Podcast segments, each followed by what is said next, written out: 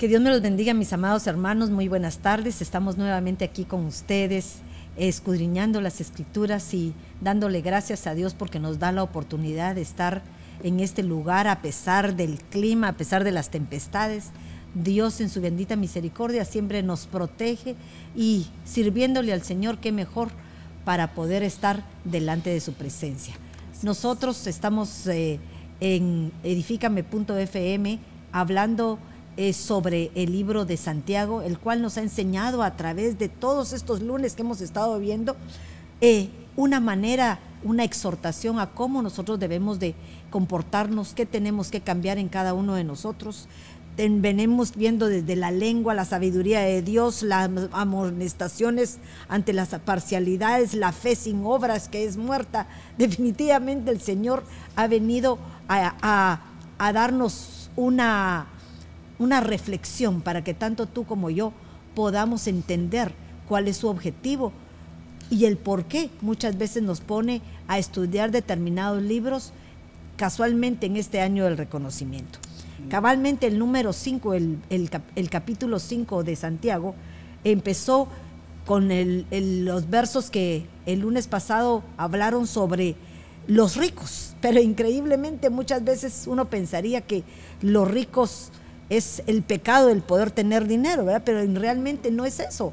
Todos somos más que ricos en el Señor porque Dios nos permite que hagamos riquezas. Cuando buscamos el reino de los cielos, primeramente dice que todo lo demás va a venir por añadidura. Entonces, no es en sí que podamos ser ricos porque esa es una bendición de parte de Jehová. Es que no pongamos en el lugar correcto esos bienes materiales que muchas veces nos pierden del camino que es el Señor. Pero después de exhortarnos de eso, porque nos está hablando de un dominio propio, de algo que el Señor quiere cambiar en cada uno de nosotros, nos viene ahora a exhortar sobre una virtud, pongámosle así, una virtud en la cual el Señor nos prueba constantemente. Tanto tú como yo eh, vivimos situaciones y en el Señor más que todo nos, nos lleva a situaciones en donde prueba no solamente nuestra fe, sino también eh, una virtud maravillosa que el Señor nos da a través del tiempo, cuando hemos sido expuestos a situaciones que muchas veces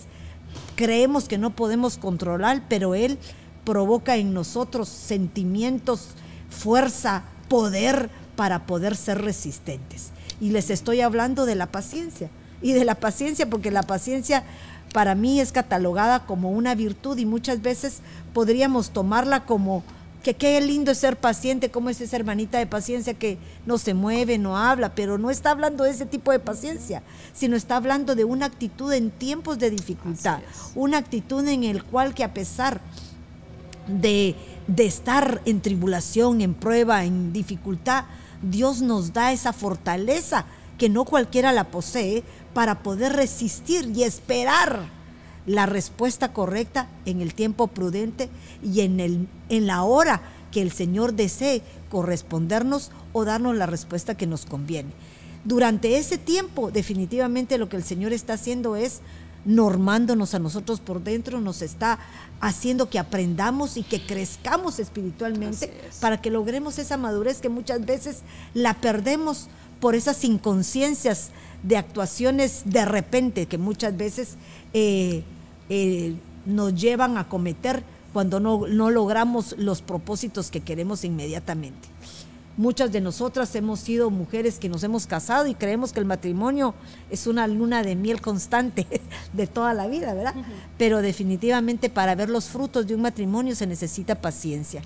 Se necesitan pruebas, se necesitan dificultades, se necesitan situaciones difíciles para comprobar que ese amor que te unió desde el principio pueda prevalecer a través de los tiempos. Entonces, eh, quisiera empezar que, leamos, que leamos eh, cómo empieza, leamos los, los versículos que corresponden para que empezamos a analizarlos. Sí, eh, empezamos con este estudio, que el Señor les bendiga, en Santiago 5, 7, y dice así la palabra del Señor. Por tanto, hermanos, sed pacientes hasta la venida del Señor. Mirad cómo el labrador espera el fruto precioso de la tierra, siendo paciente en ello hasta que recibe la lluvia temprana y la tardía. Sed también vosotros pacientes, fortaleced vuestros corazones, porque la venida del Señor está cerca. Hermanos, no os quejéis unos contra otros, para que no seáis juzgados. Mirad, el juez, está a las puertas. Hermanos, tomad como ejemplo de paciencia y aflicción a los profetas que hablaron en el nombre del Señor. Mirad que tenemos por aventurados a los que sufrieron. Habéis oído de la paciencia de Job y habéis visto el resultado del proceder del Señor, que el Señor es muy compasivo y misericordioso. Y sobre todo, hermanos míos, no juréis ni por el cielo, ni por la tierra, ni con ningún otro juramento. Antes bien, sea vuestro sí, sí y vuestro no, no, para que no caigas bajo juicio. Miren qué hermoso. es un versículo de exhortación, pero algo que me impresionaba es que nos comparan, miren, con el labrador. Y tú tenías algo muy bonito, Susi, sobre el labrador. Amén. Este, tú. Amén, hermana. Este, a mí me llevó a lo que es Jeremías 17.8 y fue un versículo que realmente habló a mi vida, primeramente, ¿verdad? Este, y dice el versículo, será como árbol plantado junto al agua que junto al agua que extiende sus raíces, junto a la corriente. No temerá cuando venga el calor y sus hojas estarán verdes en año de sequía. No se angustiará ni cesará de dar fruto. Entonces prácticamente a mí lo que me, eh, pues me, vamos a decir, me, me, me tomó por estudiar y todo eso fueron lo de las raíces. Este, pero solo quiero, quiero que me hables de la raíz porque eso es importante. Sí. Pero es que habíamos estado hablando, pues tal vez me equivoqué de decir que tal vez te tocaba a ti, pero yo miraba aquí porque toman de ejemplo al labrador, porque el labrador es, ¿verdad? ¿Te recuerdas que hablamos de eso? Que el labrador es aquel que viene y empieza a, tomar un trabajo en donde va a labrar la tierra para poder sembrar la buena semilla. ¿verdad? Entonces, muchas veces nosotros nos convertimos en labradores y tal vez nosotros somos impacientes porque queremos ver el resultado fácilmente. Pero no lo vemos. Por ejemplo, anhelamos un hijo, pero cuando ya está haciendo sus berrinches, haciendo sus rebeldías, quisiéramos que crecieran y somos labradores impacientes. Lo que el Señor aquí compara con el labrador, porque el labrador espera el tiempo sin saber qué es lo que va a surgir después de lo que siembra, ¿verdad? Entonces, con lo que tú decías. Entonces, pero hablábamos también que el perfecto labrador al cual tenemos que tomar como ejemplo es el Señor Jesucristo, ¿verdad? Así es, así es. Sí, yo me ah, prácticamente me ah, enfocaba en lo que es la paciencia. Ah, sé que estamos hablando del labrador y aquí lo vemos en lo que es la semilla, ¿verdad? Este, pero el árbol que está plantado fue un proceso. No creció del día a la mañana, sino que llevó un proceso. Y entonces la paciencia muchas veces es un proceso. Entonces, este, algo que, yo me estudié fue que en las raíces, ahorita me voy a, las voy a hablar y luego me voy a tratar de ubicar un poquito, eh, fue que tienen que estar plantadas junto a la palabra, el agua, ¿verdad? Y muchas veces este ah, conforme es la semilla es el fruto. Entonces creo que muchas veces necesitamos realmente estar, como dice el versículo, junto a las corrientes de agua. Y estas este, nos proporcionan ah, tener aquí, dice, cuando venga el calor y cuando no temerá cuando venga el calor y sus hojas estarán verdes en el año, en el año de sequía. Este, yo estudiaba lo que es, creo que he repetido muchas veces la palabra raíces, pero sí me tocó. Y este, me hablan de enraizarse en la palabra del Señor. Y, mm, perdón, es que no lo encuentro acá. Y por ejemplo dice en Romanos 15:5, dice que el Dios de la paciencia y de la consolación os dé tener unos para con otros mismos sentimientos, a ejemplo de Cristo Jesús. Y esto viene a lo que usted dice que tenemos que estar centrados y el sembrador viene siendo Jesús. Y Él es el que pone la semilla en nosotros y es de la forma que nosotros podemos enraizarnos más en Él. Fíjate que me, encantaba todo esto porque muchas veces nosotros vemos eh, eh, la paciencia como un acto en el cual nosotros podemos soportar. y nos damos cuenta que desde un principio el Señor nos lleva a segunda de Pedro 1.5, que dice, eh, por esta razón, obrando con diligencia, porque el Señor nos manda cuando nosotros conocemos al Señor, al Dios Todopoderoso que viene y cambia a ese viejo hombre por un nuevo hombre, nos dice que tenemos que obrar con, la, con diligencia y la diligencia nos está hablando de una constancia en lo que hemos decidido. Dice, añadida vuestra fe, virtud. A la virtud, conocimiento. Pero cuando uno lee, creo que la vez pasada explicábamos esto y no quiero detenerme. Dice, y al conocimiento, dominio propio. Y al dominio propio, en otras versiones dice, paciencia. Quiere decir que el dominio propio es una de las actitudes que vamos a tener antes para poder alcanzar esa paciencia que muchas veces viene en los momentos en donde nuestras emociones, nuestras pasiones, nuestros sentimientos quieren darse a, a desarrollar y que son impetuosos, que son así como que esas corrientes que surgen, que muchas veces no son fáciles de dominar. Pero la paciencia provoca en un momento dado esa piedad, esa devoción, porque dice que el que está con paciencia de la paciencia lo va a llevar a la devoción, o sea, lo va a llevar a una finalidad y cada uno de estos pasos nos lleva a, una, a un perfeccionamiento porque en Tesalonicenses nos hablan que tenemos un Dios de paz. Y cuando nosotros la vez pasada lo mencionábamos, les decía que ese Dios de paz habla de una unidad, que mientras estamos unidos a Él, el Señor puede mantenernos, mantenernos en esa unidad, en esa paz que nos va a proporcionar esta virtud que es la paciencia para poder mantenernos en un, en un nivel no de pasividad, sino de de, confort, esperando en Jehová que Él va a hacer las cosas que necesitamos. Correcto. Y ese versículo que usted mencionaba dice, y que el mismo Dios de paz os santifique por completo, y que todo vuestro ser, espíritu, alma y cuerpo sea preservado irreprensible para la venida de nuestro Señor Jesucristo. Y mira qué lindo, porque cuando uno habla en el capítulo 5 de, de Santiago, el capítulo 5 habla de gracia, pero casualmente son, pareciera que son 12 puntos los que tiene Santiago a, nombrar, así lo sacamos nosotros, vea, 12 puntos. Y fíjense, el onceavo era contra los ricos y opresores. Y me impresionaba porque cuando uno habla del once, habla de una purificación. Cuando al Señor nos prueba en las cosas económicas, muchas veces nos purifica, porque nos quita lo que muchas veces nosotros estamos arraigados a nuestra necesidad o a de la vana manera que vivimos, que queremos ser mejores. Pero cuando habla en el último, en el último párrafo del 5, que podría ser el tema número 12, que es ser pacientes, orad, orad Imagínense, ser pacientes. Quiere decir que cuando ya soy paciente, el gobierno de Dios viene a nuestras vidas. Y orad, porque ese orad no es nada más de orar por lo que yo quiera, no, sino ahí ya nos exhorta una oración para otros, que no es la que estamos hablando ahorita, pero no quiero pasarme ahí porque eso lo vamos a hablar el otro domingo, pero increíblemente yo quisiera mencionarles qué es lo que significa paciencia, porque muchas veces no lo entendemos. Y entonces quiero si tienen alguna una definición de paciencia tú. Pues ah, yo, yo tengo lo que significa la palabra paciencia y dice que es la capacidad de sufrir y tolerar desgracias y adversidades o cosas molestas u ofensivas sin quejarse ni rebelarse.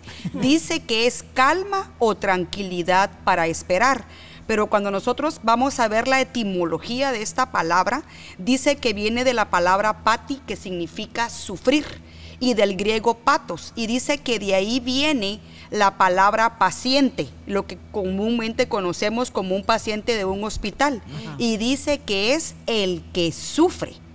Pero dice que la paciencia, dice que no es una resignación pasiva, dice que ni es dejar de actuar por causa de nuestros temores. Ser paciente significa que es esperar y perseverar de forma activa. Significa persistir en algo, incluso cuando, cuando los deseos de nuestro corazón se ven demorados. La paciencia no es simplemente sobrelevar las cosas, sino es hacerlo bien. Mira, me encantaba porque hay un, hay un, em, un comentarista que decía que la paciencia no es sinónimo de pasividad. O sea, miren esto, no es pasividad, no es insensibilidad y no es indolencia, o sea, que no nos nos volvamos indolentes a las cosas que estamos padeciendo.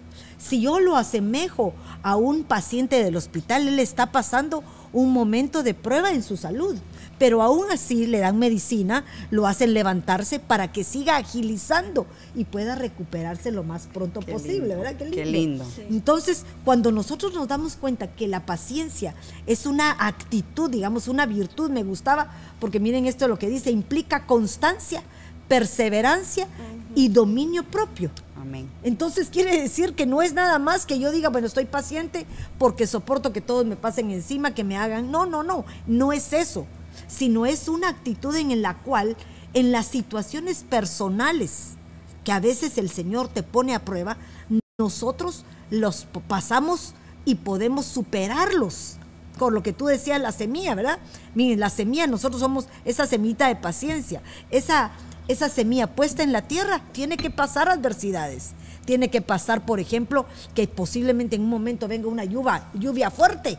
Correcto. Y que pueda ver cómo hace. Yo me la imagino tratando de no, no ahogarse para morirse. Pero persevera y al día siguiente viene el sol de justicia, seca el agua y puede seguir su proceso. Entonces, Dios tiene procesos maravillosos que empiezan a obrar en nosotros que a veces no entendemos que los podemos tener. Pero perdóneme, tú querías decir algo, mijita, perdona. Sí, ah, justamente yo veía la paciencia como una ciencia, ¿verdad? Porque a veces decimos somos pacientes, pero tendemos a afanarnos y a desesperarnos. Entonces esa viene siendo nuestra paciencia, pero cuando permitimos que el Dios de paz sea el que trabaje en nosotros, es cuando viene aquella paciencia que, por ejemplo, este versículo que dicen, los que esperan en el Señor renovarán sus fuerzas, les crecerán águilas y correrán sin fatigarse y caminarán sin cansarse. Entonces, como tú decías, Mamacuti, la paciencia no es quedarte estático esperando, sino que seguir, seguir funcionando, ¿verdad? Porque yo veía aquí que dice que te crecerán águilas. Hay veces que en medio aún de los ah, alas, aún de los problemas, ¿verdad? Pero tú sigues, persistes con aquella paciencia, ¿verdad? Porque tú sabes que, que Él viene y te renueva tus fuerzas. Porque los que esperan es la fuerza la que pierden. Y mira qué lindo, porque las alas son figura de aquellos que pueden remontarse a las alturas para poder renovar sus fuerzas. Ese es el secreto, porque las alas no sirven solo para volar, o sea, en un animal sí, ¿verdad? En un, en un ave sí, pero en nosotros es figura de la fuerza, del poder que el Señor nos da, que cuando necesitamos de Él, Él nos hace remontarnos a las alturas y permanecer en una estatura espiritual en la cual estamos confiados. Allá arriba el Señor nos da la fuerza, nos da la fortaleza, nos da el aliento de vida para que volvamos a regresar a nuestra naturaleza, que es la tierra, y continuar adelante. Claudita, ¿tú querías decir algo? Eh, sí, pero creo que... Ah, va. Yo Este, sí, la paciencia dice que puede correr. En Hebreo 12.1 nos dice que debemos correr con paciencia la carrera. mira qué hermoso. Ah, sí. es una paciencia que puede correr. Que puede correr. Pero mira qué hermoso esto, porque eso habla creo que también que estamos alrededor de una nube de testigos, dice, no sé si dice ese versículo, pero lindo porque hay muchos que ya lograron pasar esa meta, ya lograron su triunfo, ya lograron terminar su carrera y están esperando que tú y yo lo podamos hacer. A mí se me imagina como aquellos porristas, ¿verdad? Que están atrás de nosotras cuando estamos logrando algo y nos están, eh, dale, te falta poquito, pero seguí corriendo, seguí caminando, te caíste, te lastimaste, pero no importa. Ya está corta la meta, porque en todos los versículos anteriores tres veces nos dicen, está pronta la venida del Señor, está pronta la venida del Señor. Entonces te están haciendo recapacitar que Dios viene pronto entonces ya no hay tiempo de estar esperando, ya no hay tiempo de estar menguando en aquellas cosas que parecieran simples, pero que tienen un, fundamento de resistencia, como decía mi, mi amada hermana, ¿verdad? Como esa raíz que se adhiere a esos a ese fundamento que es la roca que es Cristo, que es Cristo y que no deja de permanecer en esas corrientes de agua viva que van a ser que a pesar de las situaciones que vengan a la vida, siempre va a permanecer verde. Correcto. ¿Qué quería decir? Eh, sí, madre, quería compartir algo que yo encontré en el diccionario Pine, que eso me impactó mucho a mi corazón por lo que dice, también voy a leer un versículo. Dice, eh, la paciencia es propiamente una longanimidad, dice. La paciencia es la cualidad imagínense, una cualidad, que no se rinde ante las circunstancias ni sucumbe bajo la prueba.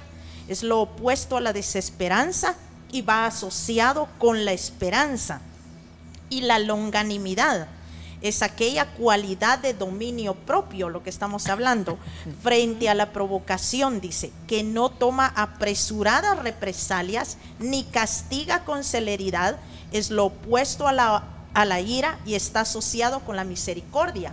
Que usted estaba hablando de la Ah, sí. misericordia, tener misericordia. Y entonces yo encontré eh, un versículo en Romanos 5, 3 al 5, que dice, y no solo esto, sino que también nos gloriamos en las tribulaciones, sabiendo que la tribulación produce paciencia, y la paciencia prueba, y la prueba esperanza, y la esperanza no avergüenza, Así porque es. el amor de Dios ha sido derramado en nuestros corazones por el Espíritu Santo que nos fue dado. Ay, mira qué hermoso. Y me gustaba porque eso creo que va perfectamente con esto que, que quisiera trasladarles, porque dice que la paciencia no es solo la capacidad de esperar, sino la habilidad, fíjense, se convierte en una habilidad de mantener una buena actitud. O sea que uno puede ser paciente pero estar bravo. Uno puede, dice, yo soy paciencia, pero tienes un mal carácter. Tú tienes eh, paciencia, pero estás acudiendo a otras cosas para ver si logras la respuesta que no ha llegado. Entonces la paciencia es la actitud que tú tomas en un momento en la cual el Señor está probándote para hacerte más fuerte. Porque yo creo que a nadie eh, nos prueban con el hecho de querer hacernos un daño, sino todo lo contrario, nos prueban para poder sacar lo mejor de cada uno de nosotros. Y eso con lo que usted decía ahorita, que es una habilidad, o sea, la forma en que estamos esperando la respuesta, porque yo pienso que cada uno de nosotros estamos siendo probados en algún momento, estamos esperando pacientemente respuesta de algo a lo cual hemos puesto delante del Señor. Y por lo que usted decía, me acordaba de este versículo que dice, tened por sumo gozo, hermanos, el que os hallerse en diversas pruebas, ¿verdad? Sabiendo que la prueba de vuestra fe produce la paciencia y que la paciencia tenga su perfecto resultado para que seáis perfectos y completos sin que os falte nada. Entonces, la palabra del Señor dice que para los que amamos al Señor, todas las cosas cooperan para bien. Totalmente. Entonces, la paciencia es, es un fruto del Espíritu que sabemos y me encantaba por lo que Denise decía, ¿verdad? Cuando nosotros vamos a ver los frutos en, en Gálatas 5, 22, la paciencia es el número 4 que dice amor y, y llega, entonces es el equilibrio, es como el equilibrio en nuestra vida y por lo que mamá decía ahorita, por ese versículo de Santiago, tiene que haber primeramente un dominio propio para que después del dominio propio venga la paciencia. Entonces, el resultado de todo esto es de que el Señor se quiere perfeccionar en nosotros y que haya, que seamos completos, y dice, y sin que os falte nada. Y nada es un absoluto, Exacto. nada. ¿Tú querías decir algo, Ah, Denise? sí, ¿verdad? ¿Cómo hablar de paciencia sin mencionar la impaciencia, verdad? Sí, Exacto. lindo. Porque la impaciencia, ¿verdad? Podemos ver que es cuando el deseo no cumplido suele demorarse. Si no tienes la paz de Cristo, puede venir la impaciencia. Y la impaciencia lo que te llega a suponer es, no, Dios no está conmigo, Dios no me ama, Dios no me va a responder. Nos lleva incluso a manipular la propia palabra, buscando un Nuestro versículo, propio- ¿verdad? Para ponerlos a nuestra conveniencia, ¿verdad? Entonces podemos ver que hay circunstancias en las que la impaciencia puede venir a- sobre nosotros, ¿verdad? Pero ahí es donde viene y tenemos que venir al Dios de paz y entregar aquel, incluso aquel deseo, ¿verdad? Aquel deseo que nos agobia, ¿verdad? Entregarlo al Señor. Porque es ahí cuando yo creo que el Señor realmente actúa en nosotros.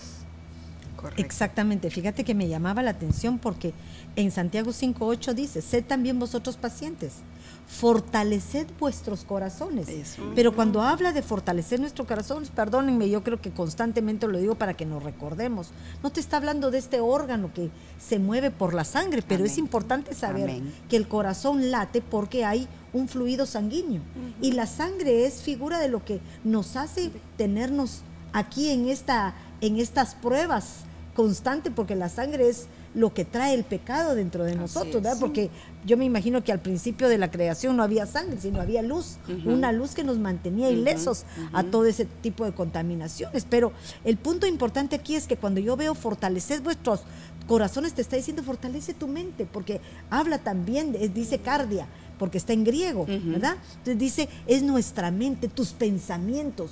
Entonces, ¿en dónde tienes puestos tus pensamientos? Si tus pensamientos van a estar puestos en la palabra de Dios, como estamos hablando aquí, por ejemplo, si somos como una planta y estamos cimentados en la palabra de Dios, vamos a recibir la fortaleza de esa palabra que ya está en nosotros. Posiblemente no te recuerdas de cuál es el versículo de Proverbios 85, 22, porque no lo tienes en la mente, pero en el momento de la angustia, en el momento en que estás Dios pasando trae. una tribulación, el Señor te trae aquellas palabras de consuelo en donde dice yo soy tu fuerza, yo soy tu fortaleza, en tu debilidad yo te voy a hacer fuerte. El Señor viene a compensarte por medio de tu mente, fíjense, nuestros pensamientos, pero aquellos que no leen, aquellos que, perdónenme, no escudriñamos las escrituras, que no ponemos aún atención en, en lo que hemos recibido constantemente por años, la palabra que venimos a escuchar al culto, diría uno, pa- pasa desapercibida. Entonces, ¿en dónde hemos estado tantos años que en el momento de la tribulación muchas veces perdemos las esperanzas, lo que tú decías, las esperanzas de poder lograr? Y aquí te dice, fortaleced vuestros corazones porque la venida del Señor está cerca. Y eso estamos hablando de que en aquel tiempo esperaban al Señor. Y nosotros todavía han pasado miles de años y seguimos esperando. Pero puede ser mañana, puede ser dentro de una semana, Sí, puede ser dentro correcto. de 20 años, Correcto. no importa cuándo. Nuestra esperanza debe persistir demostrando esa actitud de paciencia que necesitamos. Correcto. Sí, hermana, eso me recordaba en Lucas 10:38 habla de Marta y María. Dice que María estaba sentada a los pies de Jesús escuchando. Pienso que estaba paciente, tranquila, poniendo atención, pero dice que Marta estaba afanada, turbada. Y el Señor le dice, Marta, Marta, dice, afanada estás, afanada y turbada estás con muchas cosas.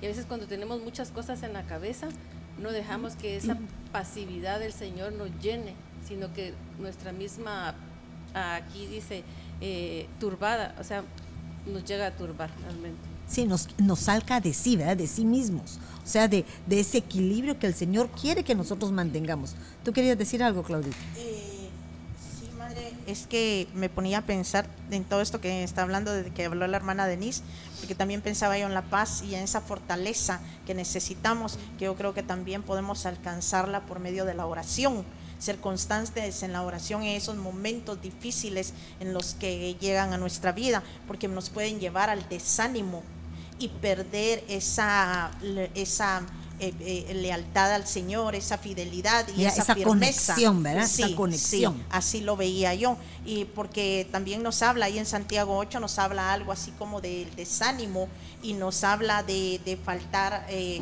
a, a esa, de ser... em, de, de- de no estar firmes en las cosas del Señor. Entonces yo me puse a buscar un poquito ahí eh, qué era el desánimo. El desánimo nos trae muchas cosas, como perder el entusiasmo, eh, como eh, la voluntad y las ganas de hacer algo, dice. Pero también eh, dice que nos puede traer decaimiento. Los sinónimos son decaimiento y desaliento. Y, eh, y lo contrario es ánimo, energía, entusiasmo. Entonces me ponía a pensar la oración y esa fortaleza que puede venir por parte del Espíritu Santo, esa paz que nos puede llenar nuestro interior, tanto nuestro corazón como nuestra mente, nos puede eh, mantener en ese entusiasmo y en ese ánimo para mantenernos firmes en las cosas del Señor. Y mira qué hermoso lo que me hablas porque quiero aclarar algo. Cuando tú hablas de oración, me, me gusta porque muchos de los que oímos, muchos de lo que hemos eh, entendido por oración, creemos que es el momento que escogemos en soledad, en intimidad, para pedirle al Señor. Y casualmente ahorita hemos escuchado a través del apóstol que mencionaba que la oración es una forma de vida, en donde tú constantemente, día con día, hora con hora, minuto con minuto, estamos en una intimidad personal con Él, que no necesitamos estar en privado, sino que la palabra se hace vida en nosotros y entonces empezamos a actuar. Por lo tanto, no puede venir el desánimo porque el desánimo es una falta de ánimo, una falta que el Espíritu del Señor se contrista dentro de nosotras y empieza a retirarse, fíjate, desánimo, sin ánima, sin espíritu, sin el Espíritu del Señor. Entonces nosotros podemos entender eso lindo, que la oración, por supuesto, es sumamente importante en esa intimidad, pero también pensemos que es una forma de vida una forma en que constantemente salís en la mañana, lo primero que pensás es en el Señor, Señor, ¿cómo estás? Ay, ya voy en camino, yo sé que tú me guardas, vamos contentos, estás platicando, pones en la prédica del domingo porque te gustó y querés volverla a oír. Ah, ya se terminó, ahora pongo la del domingo en la mañana de la central. O sea, tu vida tu vida está en una constante comunicación con el Señor y eso provoca que tu mente, lo que hablábamos, tu mente está ocupada, la fortaleces en la palabra de Dios. Cualquier palabra que nosotros escuchemos, siempre, siempre va a provocar en ti una fortaleza. Estás triste, te llena. Estás desanimado, ay, esa es la palabra que necesitaba porque hay situaciones en nuestra vida que nosotros no, no, contábamos con ellas, pero el Señor todo lo tiene dispuesto, preparado y con, con las soluciones que vienen a nuestra vida en el momento que menos lo, necesitamos. Ah, dice la palabra en Proverbios 13:12, la esperanza que se prolonga es tormento al corazón, más árbol de vida es el deseo, el deseo cumplido, ¿verdad? Pero ah, también lo que decía la hermana Susi, ¿verdad? Por nada estéis afanosas, sino sean conocidas vuestras peticiones delante de Dios venía a mí esto, yo, yo siempre recuerdo una vez que tú me dijiste, porque yo, yo te dije sobre algo, ¿verdad? Mm, a mí eso no me preocupa, ya si Dios da, Dios da, y si Dios no da, Dios no da, pero tú me dijiste, pero siempre sigue pidiendo. Entonces la paciencia, ok, estamos, ¿verdad? Que como soportando con paciencia todo, pero siempre debemos de recordarle las peticiones al Señor. Nunca, nunca dejar de hacerlo, ¿verdad? Fíjate que me recordaba ahorita con lo que tú decías que a veces uno pide y por ejemplo hay mujeres que piden un hijo, ¿verdad? Pero no nos damos cuenta que seguimos pidiendo y tal vez en la espera. Nosotros tenemos la paciencia para esperar, pero nuestra actitud es contraria a, la paciencia. Si no empezamos a buscar, em, ¿cómo se dice?, culpables o eh, a darnos eh, soluciones que tal vez no son las las que el Señor está esperando. Entonces muchas veces tendríamos que ver cómo estamos por dentro, porque Dios no puede hacer que algo fructifique si no antes nos vaciamos para poder llenarnos de lo que Él puede llenarnos. Pero hablando de la paciencia, yo creo que hemos estado estudiando y hemos estado viendo cuántos de, de los siervos del Señor, de esa multitud de testigos que están en la palabra de Dios, fueron pacientes. Y uno de los que para mí son, es impresionante es Job. ¿Se recuerdan ustedes? Porque Job habla de esa paciencia. Job menciona que él en un momento dado, perdónenme, creo que cualquiera en un momento de situación puede renegar de su vida, no del Señor, pero de uno, de este momento, ya no aguanto el dolor, ya estoy desesperada, ¿qué hago? Señor, ayúdame. Pero nunca dice, Señor, ¿por qué no me quitas esto? Tú puedes, tú haces esto. No, Señor, reconozco que estoy mal, porque Job le decía, mejor hubiera sido que yo fuera un abortivo antes de pasar todo esto, pero nunca le dijo, Señor, la verdad, ya no tengo la respuesta tuya, Señor, no he hecho eso, todo lo contrario. En esos momentos de aflicción, el Señor eh, Job pudo discernir que habían áreas todavía no entregadas a él, que era necesario pasar la prueba para que él pudiera poder alcanzar esa estatura, ¿verdad? Esa estatura que muchas veces el enemigo se, se interpone para que nosotros lo logremos. ¿Qué querías decir algo, Erika? Eh, esa, me, impacta esa palabra paciencia porque nosotros eh, la logramos ver en tanto en el griego como en el, como en el, como en el hebreo. Pero hablando por lo que usted hablaba de Job ahorita, me, me encantó porque la palabra paciencia aparece dos veces en el Antiguo Testamento, o sea, es en el hebreo. Pero uno de los ejemplos que pone está en Job 6:11 y me, impactó porque es una palabra hebrea que dice arik y dice que tiene el sentido de prolongar la vida. Y eso me encantó porque eso fue exactamente lo que le pasó a Job. Le prolongaron la vida porque dice que después de que Job esperó pacientemente en todo su proceso, el Señor dice que le devolvió al doble de lo que se le había quitado. Y volvemos al año que estamos, ¿verdad? Porque este año ha sido decretado el año de reconocimiento, pero también está decretado el año de la doble porción. Entonces, no es en balde que el Señor nos esté poniendo a estudiar todo esto de Santiago, porque podemos ver que el Señor nos habla, ¿verdad? Exacto. Pero me encantó porque en el versículo 6 del 11 dice así, en la torre Samat dice, porque ¿cuáles son mis fuerzas para poder sobrellevar tantos males? ¿O cuándo tendrá fin mi padecer? Para prometerme perseverar en la paciencia. Y cuando nosotros podemos ver esa palabra perseverar significa prolongar la vida. Entonces, definitivamente que el Señor cuando nos pasa por situaciones difíciles quiere ¿cómo es? no, quiere preservar. preservar nuestra vida. ¿Por qué? Para llevarnos a una vida eterna. Porque el mejor ejemplo de paciencia es nuestro Señor Jesucristo cuando estuvo aquí en la tierra. Porque el Señor estuvo fue vituperado, el Señor cuántas veces no soportó tantas injusticias y una de las de los sinónimos de la, de la palabra paciencia son injusticias. Entonces, yo podía encontrar en Isaías 53, 7 porque Isaías habla de todo el proceso del Señor, ¿verdad? Y dice, fue ofrecido en sacrificio porque Él mismo lo quiso, o sea, Dios se dio, y no abrió su boca para quejarse. Y me impacta porque en Santiago habla eso de quejarse. Dice, conducido será a la muerte sin resistencia suya, como oveja que va al matadero y guardará silencio sin abrir siquiera su boca delante de sus verdugos como el corderito que está mudo delante del que le esquila. Entonces, cuando nosotros estamos metidos en una en ese en este en ese momento, lo que el Señor quiere quitar de nosotros aquellas cosas que a él no le agradan, porque el Señor, miren lo que dice aquí, que, que mudo fue como aquel que le esquilan, o sea, que se le quitó todo aquello que estaba adherido.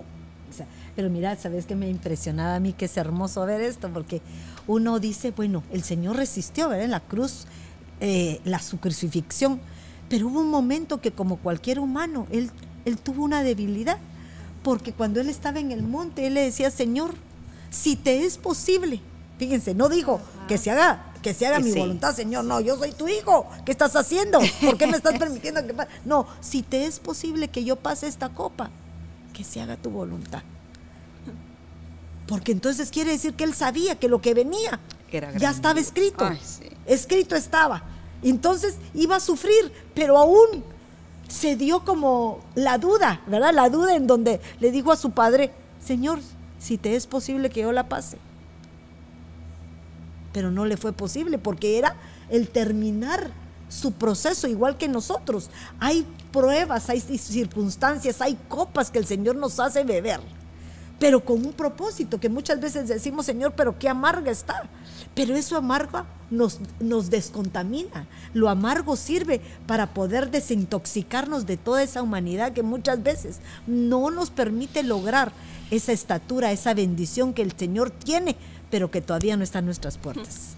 Eh, madre, perdone, eso me recuerda al pueblo hebreo cuando le dieron las aguas amargas. Exactamente, ¿verdad? Fíjate, impaciente. Él estaba impaciente porque quería tomar agua, tenían sed. Fíjate, sed. Una cosa que uno podría decir, pero qué, pero ¿por qué no tenían esa sed de justicia? Si su objetivo final o del principio era que en ese lugar donde llegaron iban a ir a adorar al Señor, a, a levantar una, una alabanza, una adoración, hacer culto al Señor. Y en lugar de llegar a hacer culto, llegaron a renegar de Él. Entonces, realmente, ¿qué fue lo que les tocó? El Señor les dijo, te toca aguas amargas. ¿Pero para qué?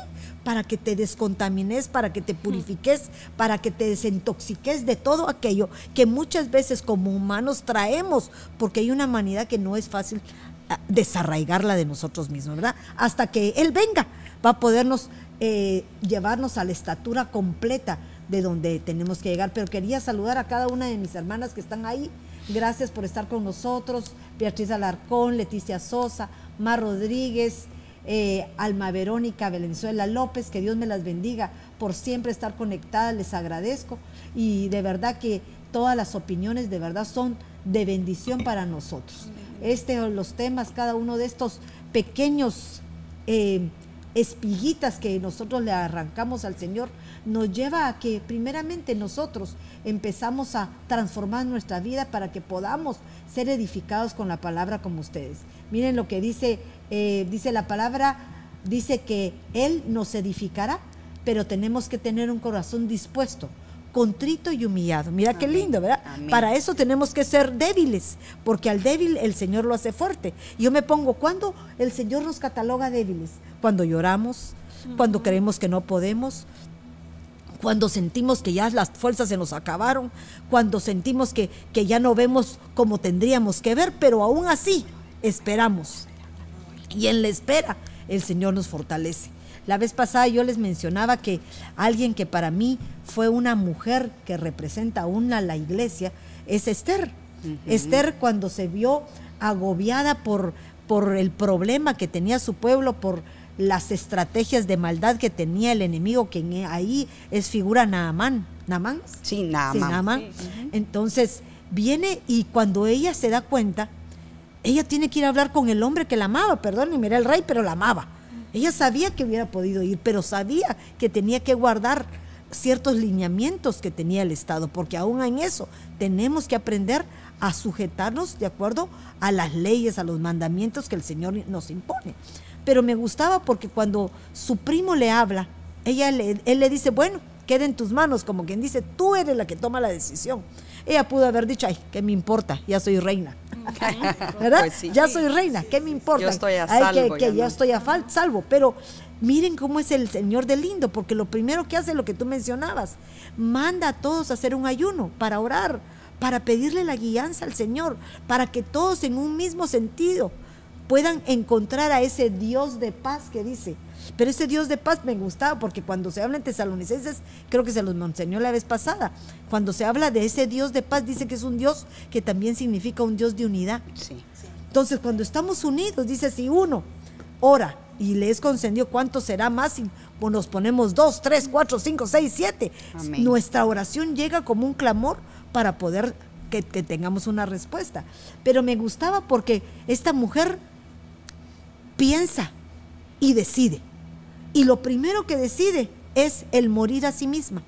Porque cuando ella se presenta al rey, ya sabe que si ella se presenta sin un aviso previo, podía morir.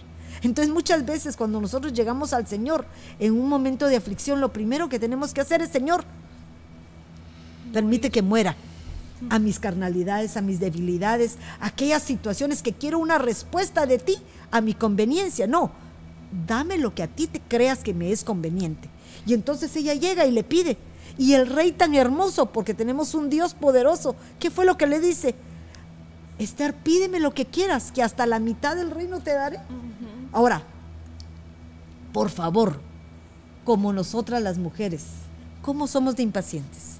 O aún los caballeros son impacientes. Cuando tienen hambre, quieren comer. Y ya. ¿Verdad? Queremos comer porque tenemos hambre. Pero miren, este hombre le dice, te doy todo. Pero ella tuvo dominio propio, porque lo pudo pedir ahí, ¿verdad? Pudo decirle, Señor, este fregadito me está haciendo esto y por favor, échatelo. No, te invito a cenar. Fíjense esto, primero tuvo que tener una comunión con el Señor para poder entrar en la confianza de descubrir también ella sus debilidades y poder confrontarlas aún. La estrategia de que el enemigo no se dé cuenta que estás débil. Porque nada más, eso es lo que estaba esperando, una debilidad. Miren eso. Pasó una, dos veces, hasta la tercera. Hasta esa tercera vez, entonces ella le declara su angustia. Y para variar, no se la responde inmediatamente, sino dice que el rey se levanta enfurecido y se va y deja a la pobre con Naamán. Con el y este, con el enemigo. Y muchas veces, cuando estamos en los últimos momentos de nuestras pruebas, el Señor prueba nuestra paciencia, porque pareciera que todo está en contra nuestra y todo viene en contra de nosotros. Entonces tenemos que tomar una decisión. El permanecer paciente, pacientemente esperé en Jehová, pacientemente esperé en Jehová, para que cuando Él vea tu actitud, Él venga y responda. O pareciera, madre, como que el Señor no nos escucha. Exactamente. ¿verdad? Porque dice uno, es que yo ya le pedí, le pedí y no me escucha, no hace nada, no pasa nada, pero Él está trabajando en ese silencio, Él está trabajando. Exacto, el Señor trabaja en el silencio, porque fíjate que ahí Esther dice que se quedó a solas con Naamán. Muchos comentaristas dicen que la agredió, muchos dicen que hasta tal vez quería violarla. Estoy hablando de comentarios, no está diciendo la Biblia, lo quiero aclarar. Pero el punto es que el enemigo muchas veces nos agra- agrede para poder que nosotros nos dobleguemos. Pero Esther tuvo una actitud como la que tendríamos que tener. La tuvo en silencio, esperó pacientemente. Y cuando el rey reaccionó, llegó y destruyó al enemigo. Entonces, él siempre va a llegar. Solo está esperando hasta cuándo tú puedes soportar. Fíjese, mami, que por lo que usted hablaba ahorita, por lo que hablaba usted, que uno tiene que tener esa, humil- esa humildad y morir a nosotros mismos. Ella dice que lo dice claro, claro en Santiago 5.7, ¿verdad? Donde, donde, donde nos habla que dice que sed pacientes, mirad cómo el labrador espera el fruto de la, de la- precioso de la tierra. Entonces sabemos que para que para que un árbol produzca la semilla que se sembró tiene que morir. Si la semilla no muere dentro de la tierra, no sale esa planta, mucho menos va a venir a dar ese fruto. Pero Me siempre gustaba lo que decís, perdóname, porque se checa con ello, porque lo primero que le sale a una semilla, que es la raíz. la raíz, correcto, ¿verdad? Porque es lo necesita primero. dónde estar cimentada para poder alimentarse. Y fíjese que como nosotros, como usted nos ha enseñado, siempre tiene que haber un equilibrio, lo que dice la palabra, ¿verdad? Pero también como lo que dicen también aquellas personas que estudian también, eh, digamos que en lo literal. Entonces, eh, dicen los psicólogos que ser paciente es bueno, porque dice que nos hacemos más fuertes, más resistentes a la duda o a la frustración. Dice que en consecuencia sufriremos menos. Dice, también prosigue porque a veces la recompensa es mayor si se espera lo suficiente. Es bueno desarrollar el autocontrol, por lo que usted decía, el dominio propio y la capacidad de espera con una expectativa ajustada y no idealizada o excesiva para no frustrarnos. Dice, por ejemplo, si no espero a que el fruto maduro, madure, me perderé muchas de sus propiedades y el disfrute del sabor en su punto de, madu- en su punto de madurez. Sí. Si conseguimos, mire que esto me impactó, si conseguimos pasar la primera fase, que es la impulsividad, activamos el óvulo frontal, una área, una área cerebral que nos ayuda a tomar decisiones acertadas.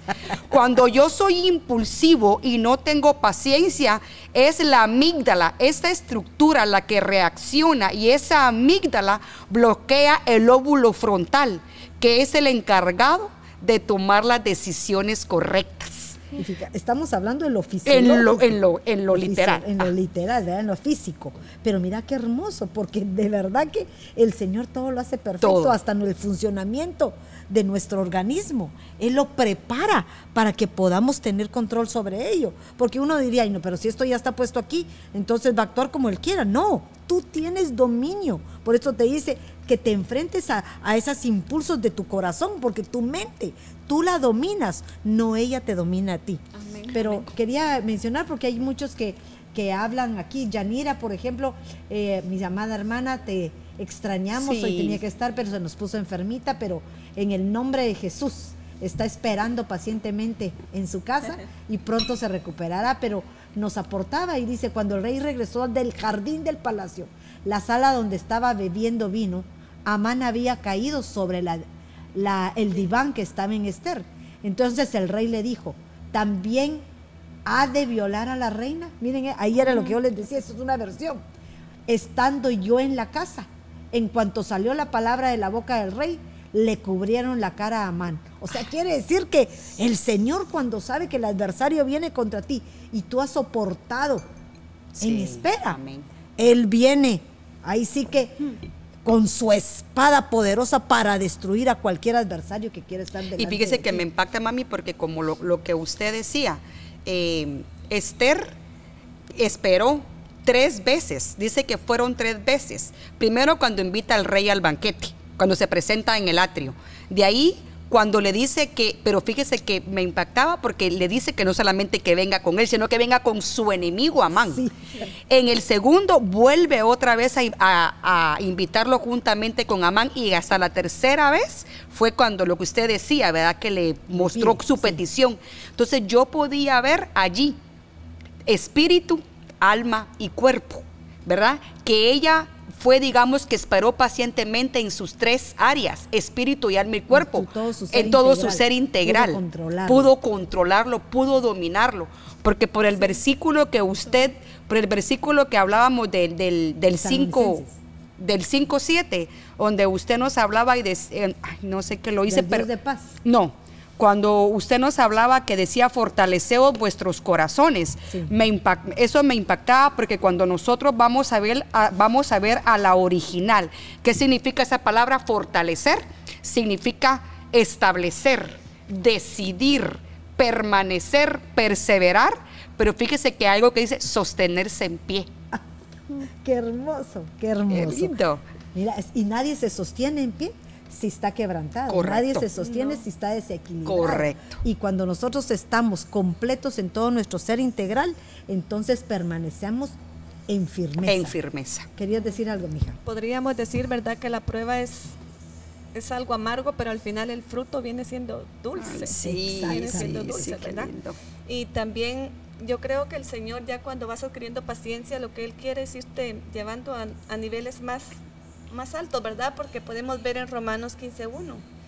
Dice, así que nosotros, los que somos fuertes, debemos sobrellevar las flaquezas de los débiles Ah, qué lindo. y no agrandarnos a nosotros mismos y debemos sobrellevarlas con paciencia. Ay, Va, y mira qué hermoso lo que dice ahí, porque ahí hay un problema. Aquel que no resuelve las situaciones adversas que vive, inmediatamente cae en esas habladurías que nos exhorta Santiago. Amén. Porque cuando tú no eres compensado con lo que quieres, lo primero que haces es renegar, porque no has logrado. Quejarse. Y dices, bueno, ¿y por qué a mi hermana el Señor ya le concedió su, su deseo? deseo. ¿Por qué ella le pasó la prueba? ¿Y por qué si ella apenas tiene un año de estar en la iglesia y yo tengo 20 y no logro nada y todo lo que yo he hecho?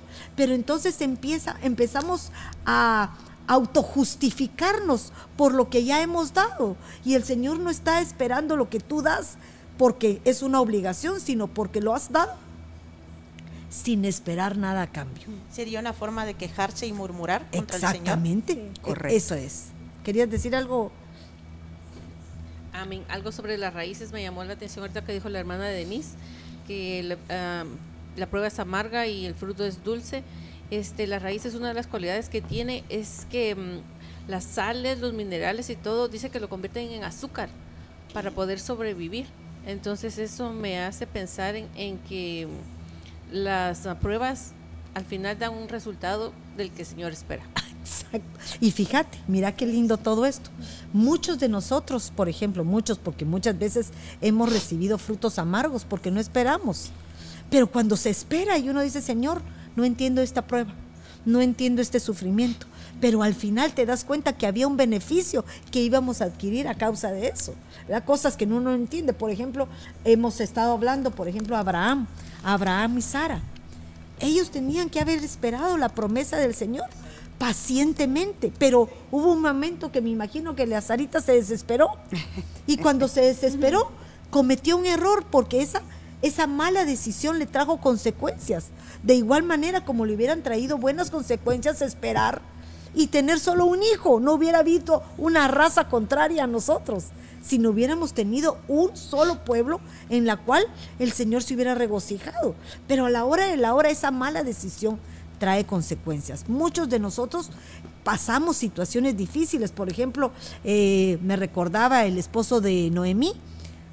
Venía pobreza, es cierto, pero si estábamos en la casa del pan, en el lugar en donde iba a haber provisión, ¿por qué decidimos ir a buscar a otro lado donde podemos perder todo?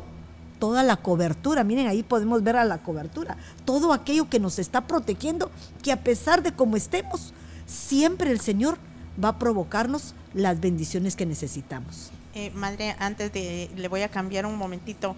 Eh, había una persona que nos saludaba desde Argentina. Qué linda, qué linda la vi.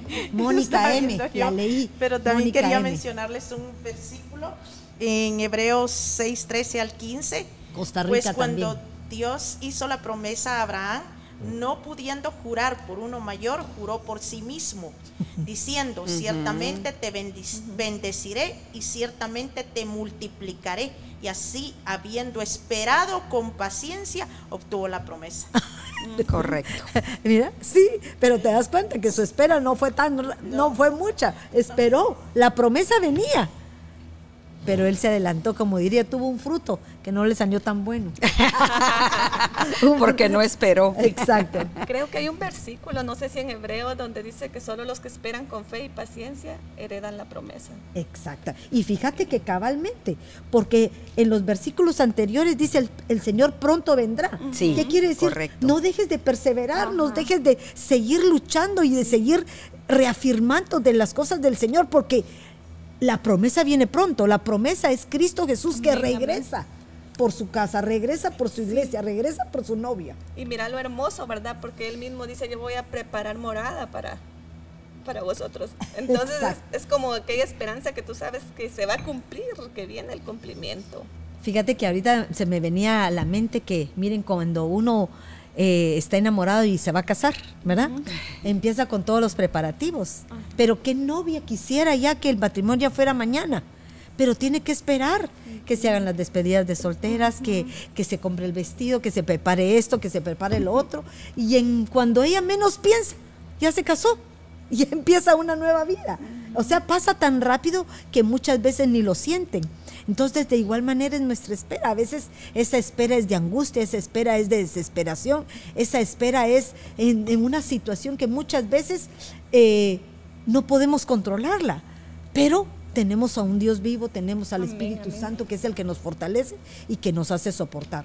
Hay algo sumamente que yo les mencionaba a mis hermanas y quería mencionárselos porque eh, Mercedes desde Guatemala, gusto de saludarte desde ay, Costa Rica, que Dios me las bendiga, pronto estaremos por allá visitándolas, estamos felices de poder estar con ustedes y a cada una de las que están aquí, de verdad, les agradezco. López, desde Es- Costa Rica. Costa Rica también y a todas, cada una de ustedes, de verdad que sus aportaciones, sus bendiciones, quiere que estamos en el mismo sentir y podemos crecer mutuamente tanto ustedes como nosotros. Que Dios me las bendiga por estar ahí. Pero creo que se nos está acabando el tiempo Sí. y quiero recordar algo. La paciencia no es ser tolerante.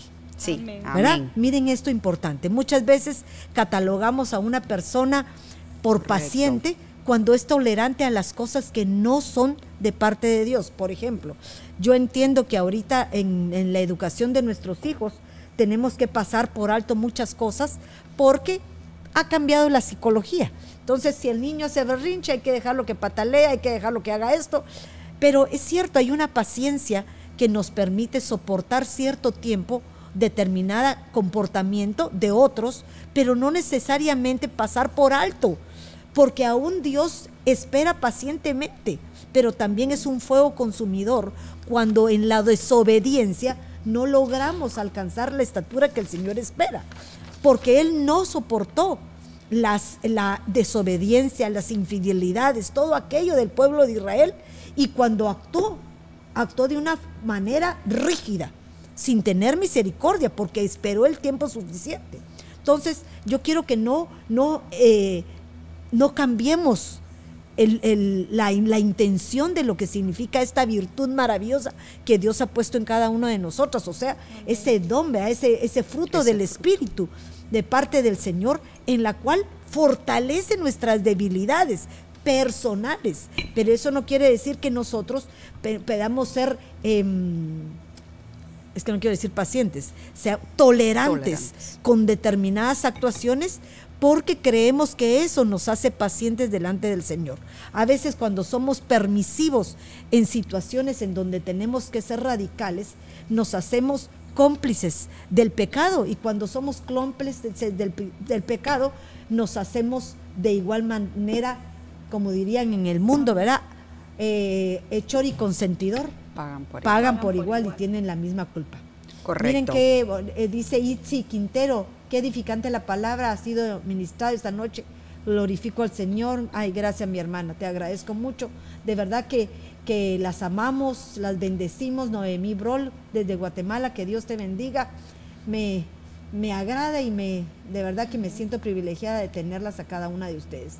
Y creo que esta noche es una noche especial para nosotros porque Dios nos ha permitido hablar esto y yo le pido al Señor, de verdad, levanto mi oración, levanto mi clamor para que cada una de aquellas mujeres que están pasando situaciones difíciles, amén, pruebas, amén. en las cuales posiblemente no las he pasado yo, pero las estás pasando tú. Y tal vez son pruebas difíciles que para ti son difíciles de soportar, pero quiero recordarte que tienes un Dios que no se te está olvidando de lo que le has pedido y de lo que Él va a darte a ti el día de mañana. Lo va a dar en el tiempo que Él lo decida, porque necesita primeramente ver ese crecimiento que tú tienes y que en esta prueba que estás pasando, Él se va a glorificar para perfeccionar tu vida, para que cada una de nosotros podamos ver y en- entender y observar todo aquello que muchas veces no creemos que somos capaces de soportar. amén, amén. Entonces, en el nombre de Jesús, tú que estás en prueba, tú que estás en dificultad, las bendecimos Amén. y declaramos que ese espíritu de parte de Dios, que no nos ha dado un espíritu de cobardía, sino de poder, va a lograr, Señor, que nos haga resistentes, ¿verdad? Amén, amén. resistentes como el águila, que en su momento de debilidad sube a las alturas y renueva sus fuerzas. Amén, amén. Entonces, creo que hemos terminado. Solo quiero Cinco terminar min- con un Ah, versículo, sí, mami, va. porque por lo que usted hablaba ahorita, ¿verdad? Porque lo que decían las hermanas de que eh, eh, va a terminar, porque lo que me encantaba es que dice que eh, cuando ve- veramos en Santiago 5.7, dice, y sed pacientes hasta la venida del Señor Jesucristo. Sí. Eso nos impactaba. Entonces yo me encontré con este versículo que dice, y porque me recordaba de aquel versículo que dice, no para siempre se, trilla el trigo. Muy bien. Entonces, en Hebreos 10, 35, 37 dice, por tanto, no desechéis vuestra confianza, la cual tiene gran recompensa, porque tenéis necesidad de paciencia para que cuando hayas hecho la voluntad de Dios, obtengas la promesa.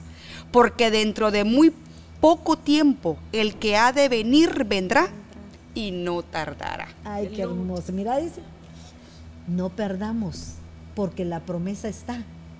Solo están probando si tienes la suficiente fe para poder permanecer en tu espera. Amén. Que Dios te bendiga y que el Señor responda pronto Así esas sea. peticiones de tu Así corazón, porque sabemos que a veces la, la paciencia desespera, Sí. pero en el Señor Él nos pone la espera para que Amén. tengamos esa respuesta de bendición que viene pronto para tu vida. Amén. Que Dios te bendiga, que el Señor esté contigo y nos vemos la próxima semana. Amén. Bendiciones. Bendiciones.